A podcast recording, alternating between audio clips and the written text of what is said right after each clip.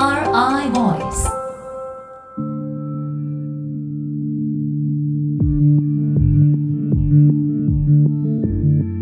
NRI ボイスこんにちは金子直です。この番組は NRI 野村総合研究所が誇るプロフェッショナルな方々がそれぞれの専門分野をテーマにビジネスのヒントになるコンテンツをお届けする音声プログラムです。今回もお話を伺いますのは常務執行役員コンサルティング事業本部長の立松博文さんです。立松さんは事業戦略企業再生マーケティング組織人材戦略などの専門領域に取り組まれております。立松さんよろしくお願いいたします。よろしくお願いします。えこのシリーズではコロナ禍を日本復活の契機にをテーマにお話を伺っていますがえ今回が最終回となります最終回はどういったお話になりますでしょうか？はい今回はコロナ禍を長期停滞打開の糸口にです。NRI Voice NRI Voice さて改めましてお話を伺うのは NRI 常務執行役員コンサルティング事業本部長の立松博文さんです。よろしくお願いいたします。よろしくお願いしますえ第3回では日本企業が注目すべきコロナ禍でのさまざまな変化について、まあ、その対応についてもお話を伺ってまいりました。でいよいよ最終回となるんですがえ今回はですね企業がどのようにこのコロナ禍をポジティブに生かしていけばいいのか、えー気になる点について伺っていければと思います、えー担当直入になるんですがこのコロナ禍において日本企業どういった経営をしていくべきだというふうに立松さんお考えでしょうか？はい、えーリーマンショック後の2010年3月、えーハーバードビジネススクールの学長でありますニティン・ノーリアさんがハーバードビジネスレビュー誌にローリングアウト・オブ・レセッションと題する論文を発表したんですね。はい。でこの論文では経済危機に直面した際には攻めと守りこの両面にバランスよく取り組んだ企業が景気の回復局面で大きく成長したということを明らかにしています。はい。ですから危機に直面している中でも市場開発などの成長投資による攻めの経営と既存事業のオペレーションの効率化といった守りの経営この組み合わせが必要なんですね。はい。コロナ禍による経済の落ち込みで守りの経営のみに注力しがちですけれどもアフターコロナでの大きな飛躍に向けては守りだけではなく攻めのための打ち手も同時に推進していくことが求められると思います。確かにあの守りの経営どうやって今維持していこうとこう残っていこうということにあの考えがちですけれどもその後も見越さなければいけないということ、まあ、この考え方が、えー日本復活のひいて大きな鍵となってくるということだと思うんですけどこれあのグローバルで見た場合というのはいかがでしょうか？はい、えーポストコロナの世界経済を見ますと、はい。やはり成長地域はアジア。うんそれである可能性が極めて高いと考えるんですね、はい。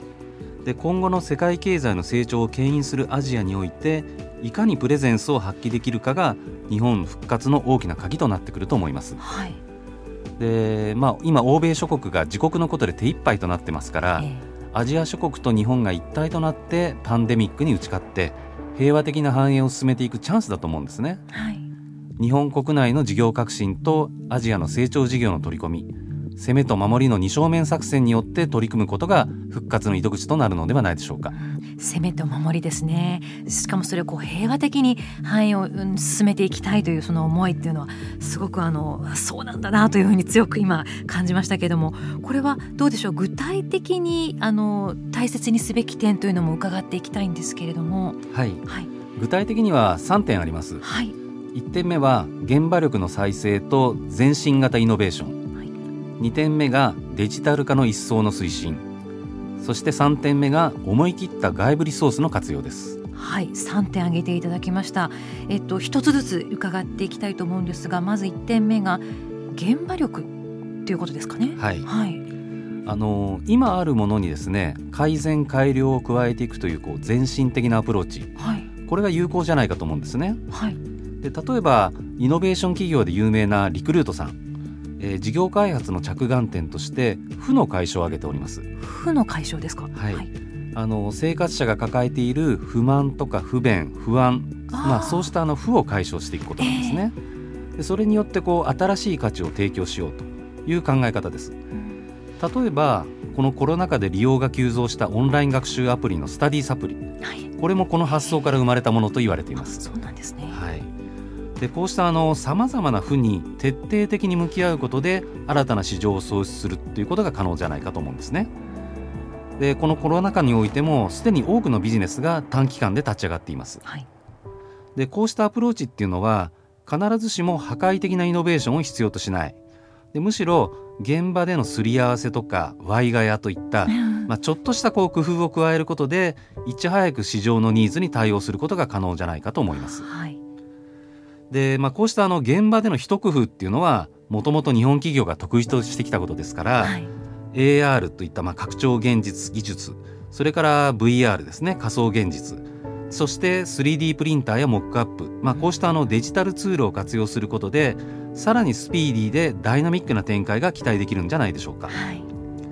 でこのコロナ禍によって生じた負をですね、えー組織の力を使って全身的により上手にきめ細かく改善していくそんな日本企業の強みを生かしたイノベーションが求められるのではないでしょうか。うん、まさに現場力という感じがしますよね。現場力の再生。はい。なるほど。さあでは続いてですけども2点目になりますかね。デジタル化ということがまたキーワードとして出てきますけどこれはもうより一層進めていくという感じなんでしょうか？そうですね、はい、守りの戦略でも攻めの戦略でも最も重要な鍵を握るのがデジタルの活用だと思います。はい、でデジタル化の進展が生活者や企業活動を大きく変える状況はますます継続してきます。はい、えーセンサーそれから IoT ですね。もののインターネット。そして AR、VR それから 5G、AI、まあ、こうしたものによってビジネスとか生活に関するインプット可能なデータが質量ともに飛躍的に拡大してそれらを統合的に活用することが可能になっています。はい、でさらにこうしたインプットされたデータを分析する環境も高度化することでアウトプットの質量も進化していくというふうに見てます。でまたあの社会のデジタル化でこう目覚ましい展開を見せる中国、まあ、そこでは IT 人材が豊富でそれからインドもそうですね。うん。でアジア地域でもデジタルを活用した新しいビジネスの舞台やシーズが整いつつあるということも好材料ではないでしょうか。はい、で特にインプットについてはセンサー技術の進化によってインターネットとつながったデバイスの数が飛躍的に増大していきます。はい、えースマートフォンだけではなくてウェアラブルデバイス、まあ、これが生活者の間で普及することではい、位置とか購買履歴それからバイタル情報生体情報ですね、えまあ、こうしたあの多様なデータが一層容易に入手できるようになります。ーはい、で一方産業分野においても IoT の進化によって生産設備ですとか社会インフラの稼働状況などの把握が可能となってまいります。で情報通信白書によりますと2018年には世界で228億台と推定されている IoT デバイス。これが2022年には348億台に増加するというふうに予想されています。はい、でこれによってこう収集されるデータも音声や画像など極めてリッチな情報になるんですね。そうですね。はいでこれがあの 5G の特徴であります大容量低遅延多接続、まあ、これによってリアルタイムでつながって量子コンピューティング技術によって、えー瞬時に解析されて高い精度の予測結果が導かれるようになると思いますう。んそれからアウトプットにおいてもですね提供方式がテキストといった文字だけではなくてはい、音声や画像も含めて多様化していくことになります。はい、でさらに AR や VR の技術が進化することで生活者がより現実に近い形で製品やサービスを理解することが可能になってきます。はい、でこうしたあのテクノロジーの進化によってさまざまなビジネスシーンや生活シーンで生活者が自ら欲しい情報をリアルタイムかつ非常に分かりやすい形で手に入れることが可能となって生活者の行動や意思決定などが劇的に変化していくんじゃないかというふうに見込まれています。そうですね。なんかこうお話を伺っていると今でも十分便利になったわという感じはしていたんですけども、もう数でもね、ものすごいあの予想がすごいですもんね。22年には348億台。うーん まだまだ行くんだなっていうこれにうまく乗っていけるかなちょっと不安にも なってしまうようなお話もあったんですけどもすごいですね、はい。まあ、こういったことが今現在もこうリアルタイムで進んでいるというわけですもんね。はい。うん。さあそれから、えーもう一点ありました。3点目最後になりますけどもこれはあのどういうことなんでしょうね。思い切った外部リソースの活用ということですけども。はい。はい、あのこのコロナ禍はですねこう生活者のライフスタイルとか企業経営の両方をこう一気に変え始めたんですが、えこの変化の先には日本企業にとってチャンスとなる要素も見通せるんですけれども、はい。一方でこの果実を得るためには従来とは異なるスピードで変革を起こし続けることが必要です。ーはい。そしてこう変化のギアを上げてスピードを上げていくためには自社の競争優位の領域を明確にした上で新たに必要となる経営資源については思い切って外部リソースを活用する、まあ、これが不可欠じゃないでしょうか。なるほど。はい。もともと日本企業は雇用の流動性が低いですし暗黙知を共有できる環境にあったためにお互いにこう空気を読めるほどの親密さの中で仕事を進めるってことが常態化して、まあ、それによってこう内製化を是とする風潮があったんですね。え。ただあの過去に目を転じるとですね明治時代こう日本は欧米諸国に追いつくべく多くの外国人を招聘して教えを請うてーえで急速な近代化を実現してきたわけです。ーはいですから社内外を問わず最も適切な異彩を集めて謙虚に教えをこいて大胆に任せる、うんまあ、こうした態度が大事ではないかと思います。そうですねで実はこの緊急事態宣言の際には多くの企業でこれと似たことが実現できていたのではないでしょうか。あ例えばどういったところではありますか、例えばあのヤフーさんでははい、2020年夏にこうギグワーカーという副業人材ですね。えーこの募集を始められたんですね。はい、でここにはこう全世界から4500人を超える応募があってすごい数。はい、年齢も専門性も居住地も全く異なる多様な人材を100名近く採用することができたというふうに言われています。はい。で、まあ、こうしたあのコロナ禍をきっかけに時間や空間を超えて世界中から異彩を集めてスピーディーに変革を進めていく、まあ、そうした土壌はすでに整っていると思います。はい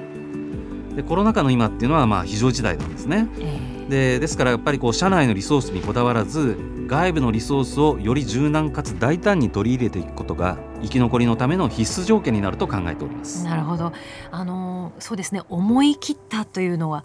確かにそうですね。でもこのヤフーさんのはすごいですね。はい、あのそれに4500人を超える応募があったというこの数字もびっくりですけれども。そねね、でそこから100名近くを採用されているというですね。うんまあ、どうでしょうかここまであの立松さんにはコロナ禍をその日本のね復活の契機にということをテーマにあの、まあ、刺激的な厳しいことも含めてえお話を聞かせていただいてきたわけですけれども全体を通してあの最後に立松さんご自身からお聞きになっている企業の皆様へのメッセージね、ぜひお願いできればと思うんですがよろしいでしょうか？はいあのまあ、こうしたあの突如やってきたパンデミックが、えー人類の力の限界を突きつけて将来に対する不確実性と不安感を高めているっていう状況かと思いますただあのコロナ禍後の未来の世界に対してどうなるかっていうことを予測するのではなくて望ましい未来の構築のために私たちがこう能動的に働きかけていくっていうことが経営者の役割なんではないでしょうか。まあ、これまであの日本企業が再び輝くための着眼点について述べてきましたけれども時代が大きな転換点を迎えて企業と生活者の関係も大きく変わっていくそういう中では企業の在り方を自らの存在意義にまで立ち返って再定義することが極めて重要かと思います今回の危機であらわになったデジタル化の遅れを取り戻すそしてこの日本がですねこの30年間をもってしても捨てきれなかった改革を拒むレガシー。これを取り除いてこれまで考えてきたことを実行に移すタイミングだと思います。不確実な将来に対して大きな改革を思い切って進めていくことこそがコロナ禍後の成長基盤となります。ビッグデータや AI といったテクノロジーはその助けとなりますけれども最も大事なことは人間が考えることをやめずに実行に移すことだと思います。コロナ禍をきっかけに日本社会や企業が抱えてきた弱みを克服して得意としてきた強みを生かす場面も出てきました。改革を実現するためには経営におけるリーダーの役割が極めて重要です。リーダーの質が社会や組織の未来を大きく左右する時代となってきています。この2021年をこれまで繰り返し指摘されてきた戦後システムの問題を根本から変革して21世紀型にトランスフォームしていく。その第一歩とするために後世のためにも歯を食いしばって走り出す年にしたいと考えております。立松さん非常に貴重なお話ありがとうございました。ありがとうございました。人間が考えることを止めずにというこうもすごくあの響きますね。立ち止まってではいけないということ、えー、伺いました。ありがとうございました。ありがとうございました。NRI Voice NRI Voice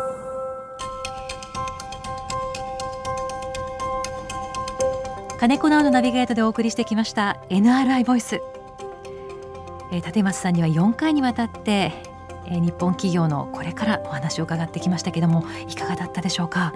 あのお聞きになっている皆様それぞれ立場は違うとは思うんですけれども、えー、必ずその重なる部分ご自身または周りの状況と重なる部分があったのではないかなというふうに私個人も感じています。